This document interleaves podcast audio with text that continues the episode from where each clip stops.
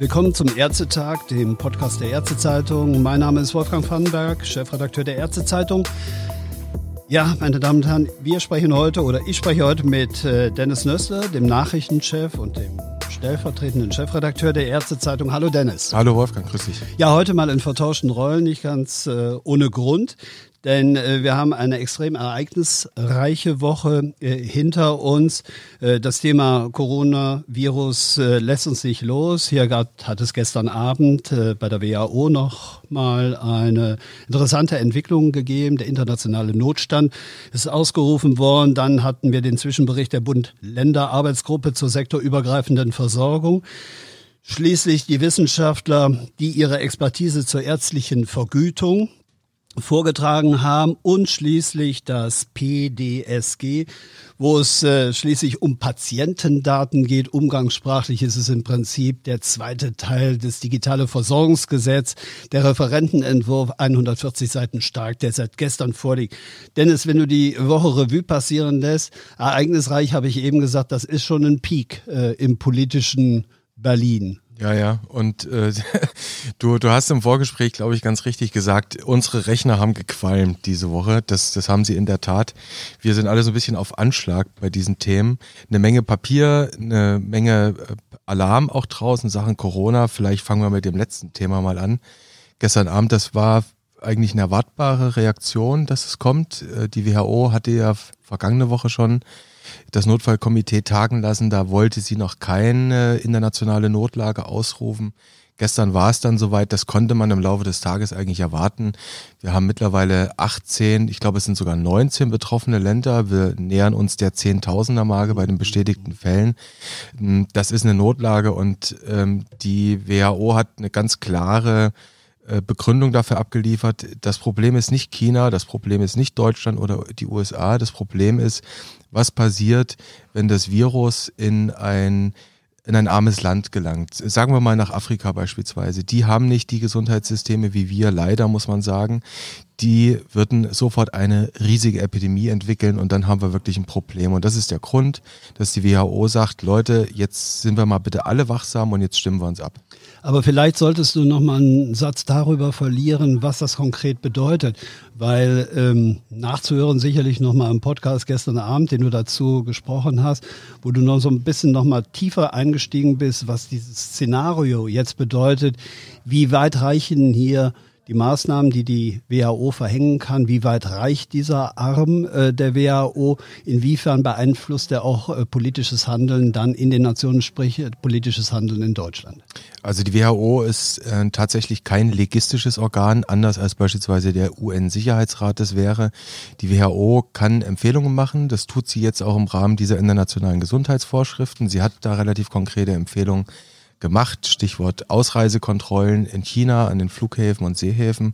Das sind aber, wie gesagt, einfach Empfehlungen an die Mitgliedstaaten. Und der Kern dieser Vorschriften von 2005 ist es, dass die äh, fast 200 Mitgliedstaaten jetzt aufgerufen sind, auf Basis dieses Empfehlungspakets, das ist sehr umfangreich, ihr Handeln abzustimmen. Es geht letztlich darum, dass nicht der eine Hü und der andere Hot macht und am Ende ein Riesenchaos ist. Es geht, es geht darum, dass man eine Linie verfolgt, dass man Daten miteinander austauscht, dass man am an einem Strang zieht. Das ist die Idee. Und in der Regel wird es so sein, die Mitgliedstaaten selbst haben doch ein Interesse, dass sie diese Situation in den Griff bekommen. Und wenn sie jetzt die Hilfe, die Beratung von der WHO bekommen, sie werden mit dem Klammerbeutel gepudert, wenn sie das nicht annehmen. Ja, letzte Frage zu diesem Thema. Geplant ist, dass äh, Deutsche aus den entsprechenden Regionen, aus China, äh, zurückgeführt werden sollen von der Lufthansa wird äh, voraussichtlich dann morgen eine Maschine mit den rund 90 bis 100 hm, Passagieren hier in äh, Frankfurt landen. Ähm, wir haben heute Morgen haben wir gehört, dass dort äh, diese Passagiere zunächst unter Quarantäne gestellt werden sollen. Dem kann man entnehmen, dass das Krisenmanagement hier offenbar durchaus funktioniert und äh, dass hier die, die Instrumentarien, die ja von der Bundesregierung auch jetzt äh, angeleiert wurden, durchaus auch greifen werden. Absolut. Äh, ich darf dich ein wenig korrigieren. Es ist eine Maschine von der Luftwaffe, die das macht. Ja. Die ist heute Mittag in Köln losgeflogen. Gab sogar eine Einmeldung über DPA. Die ist also auf dem Weg nach China und wird morgen tatsächlich in Frankfurt erwartet mit 130 Leuten, darunter 90 Deutsche. Okay. Und die kommen dann für zwei Wochen tatsächlich, das ist eine amtsärztliche Anordnung oder eine Anordnung der, der Bundesregierung. Das ist also möglich. Kommen sie zwei Wochen in Quarantäne in ein Krankenhaus, da wird sich um sie gekümmert. Die Leute sollen alle nicht krank sein. Was war die andere Frage? Ja, damit also auch, so. damit auch die Regierung wirklich Handlungsfähigkeit unter Beweis gestellt ja. hat, hier relativ kurzfristig auch hier beispielsweise eine entsprechende äh, Location zu finden, wo man diese Leute dann auch unter Wahrung auch der Privatsphäre etc. pp. natürlich unterbringen kann. Es ist eine Kaserne, glaube ich, ausgeguckt worden in der Pfalz, genau. äh, wo das passieren kann. Du sagst es in der Tat, die Bundesregierung zeigt ihr handlungsfähig. Wenn ich das persönlich kommentieren kann, bin ich gewissermaßen beeindruckt, wie stringent auch die EU-Staaten hier miteinander sich abstimmen und vorgehen, wie schnell sie verhältnismäßig kluge Ideen entwickeln. Du erinnerst dich an 2009, die Schweinegrippe zurück. Ja. Damals lief in der Pandemie, in dem Pandemie-Management nicht alles so klug. Da gab es viel Kritik hinterher, sicherlich auch einiges Berechtigtes. Und da muss man sagen, hat die Regierung, haben die Behörden, die, das RKI als oberste Behörde, die mittleren Landesgesundheitsämter und die unteren Gesundheitsämter, die haben sehr viel Lehrend rausgezogen. Und da merkt man, da ist eine Menge passiert. Okay, lass uns vielleicht über die drei Themen sprechen, die uns in dieser Woche auch noch beschäftigt haben, nämlich die beiden Berichte, die die Arbeitsgruppen vorgelegt haben, nämlich einmal die Bund-Länder-Arbeitsgruppe zur sektorübergreifenden Versorgung. Das ist ein Zwischenbericht, der sehr vollmundig, wenn ich das so sagen darf, als Fortschrittsbericht tituliert wurde. Das ist die, der zweite Bericht, wenn man so will, äh, nach der Entwurfsfassung, die im vergangenen Mai 2019 herausgegeben wurde. Und der zweite Bericht, der sich dann mit dem Thema Vergütung beschäftigt hat. Deine Einschätzung zu beiden Berichten. Also wenn ich böse sein darf, wir reden ja hier auch so ein bisschen unter uns. Es ist vor allem eine Menge Papier gewesen. Das mhm. ist so mein Eindruck. Man hat ja doch hin und wieder, das ist für dich als alten Hasen ganz sicher nichts Neues. Man hat oft bei diesen Gutachten, die gemacht werden soll, also die Gutachtenbeauftragung kommt aus der Idee heraus, wenn ich nicht mehr weiter weiß, dann gründe ich einen Arbeitskreis.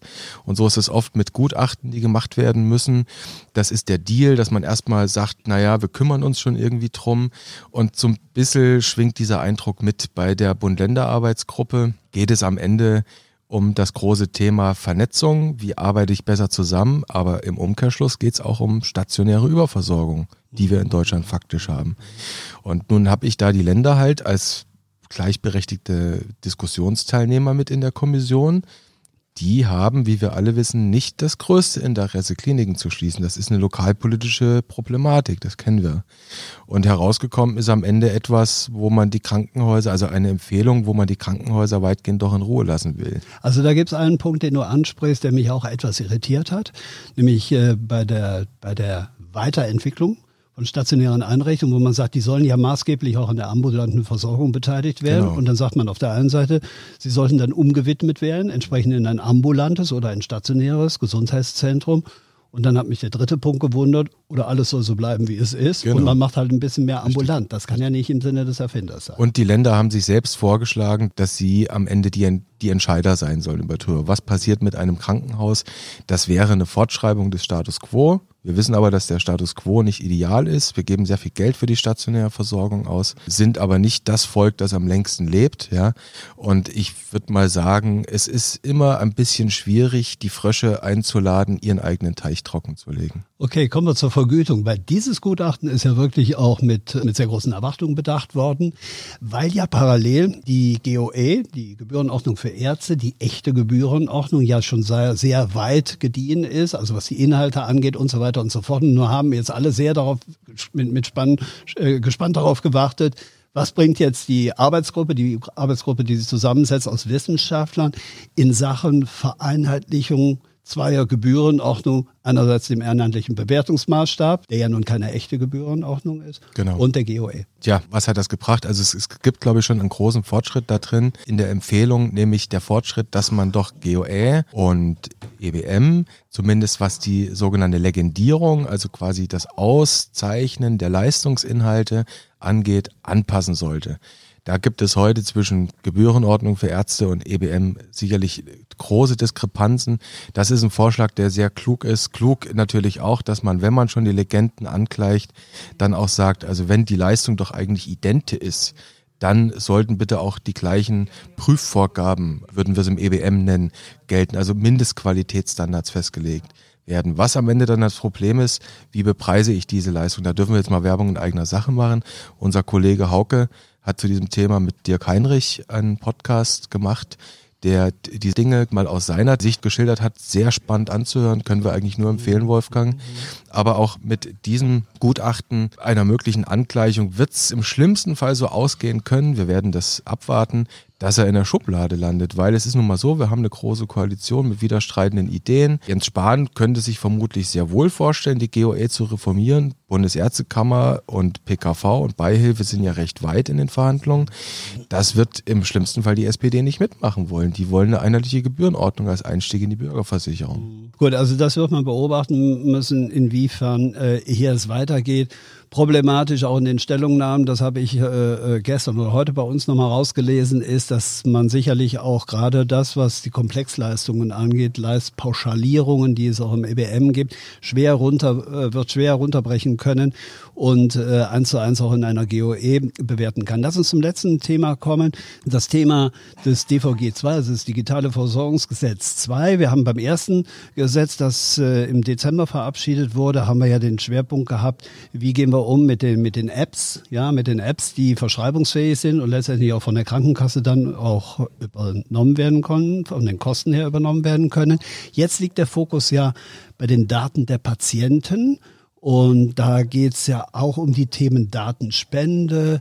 Und auch die Ärzte haben dabei eine besondere Rolle in, im Kontext, nämlich der Befüllung oder des Aufschreibens in einer elektronischen Patientenakte. Vielleicht da deine Einschätzung zu, was da jetzt konkret hintersteckt. Ja, also im Prinzip Jens Spahn hat sich ganz klar das Ziel gesetzt, das kann man immer wieder erkennen, er will diese Digitalisierung voranbringen, egal wann diese Koalition zu Ende ist, ob jetzt regulär oder irregulär, das wird man eh sehen.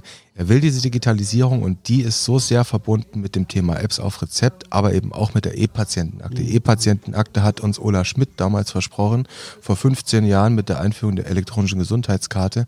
Bis heute haben wir da nichts Vorzeigbares und er will jetzt zeigen, dass er es kann, dass er liefern kann. Und er hat jetzt den ersten Einstieg dem DVG 1 gemacht und jetzt mit diesem Patientendatenschutzgesetz PDSG, das DVG 2, gibt er richtig Gas und sagt, liebe Ärzte, 1.1.2021, also in ziemlich genau elf Monaten, seid ihr verpflichtet, wenn die Patienten es wollen, die Versicherten, dass ihr sie befüllen müsst. Dafür gibt es Honorar. Das ist auch verständlich. Wenn ich eine Leistung verlange, dann muss ich sie bezahlen.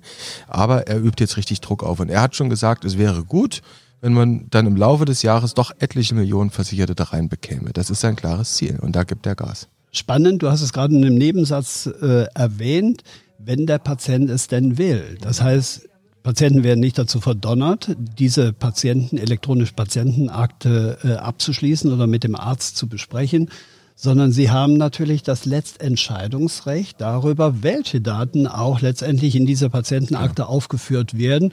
Also der Klassiker kommt dann immer in diesem Kontext, nämlich wie sieht es aus mit äh, Diagnosen im Bereich der psychiatrischen oder genau. psychotherapeutischen Versorgung, dass man sagt, das will ich nicht unbedingt, wenn ich beim Psychotherapeuten war, dass das auch mein Hausarzt liest. Und da hat der Patient offenbar, wenn ich den Referentenentwurf richtig gelesen habe, durchaus die Möglichkeit zu sagen, nein, bitte diese Sachen aus der Patientenakte rausnehmen. Richtig, das kommt aber tatsächlich erst ein Jahr später. Ah, okay. Also äh, E-Patientenakte soll für die Ärzte, wenn es die Patienten wollen, verpflichtend werden ab 1.1.21. 21.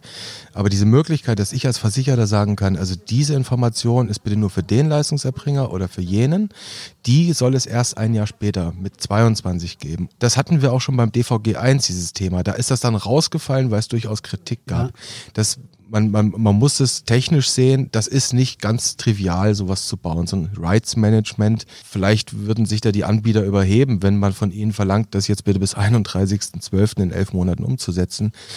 Wir dürfen gespannt sein, was der BFDI, der Bundesbeauftragte für den Datenschutz, dazu sagt. Ja. Der hat eine ziemlich klare Meinung dazu seinerzeit geäußert.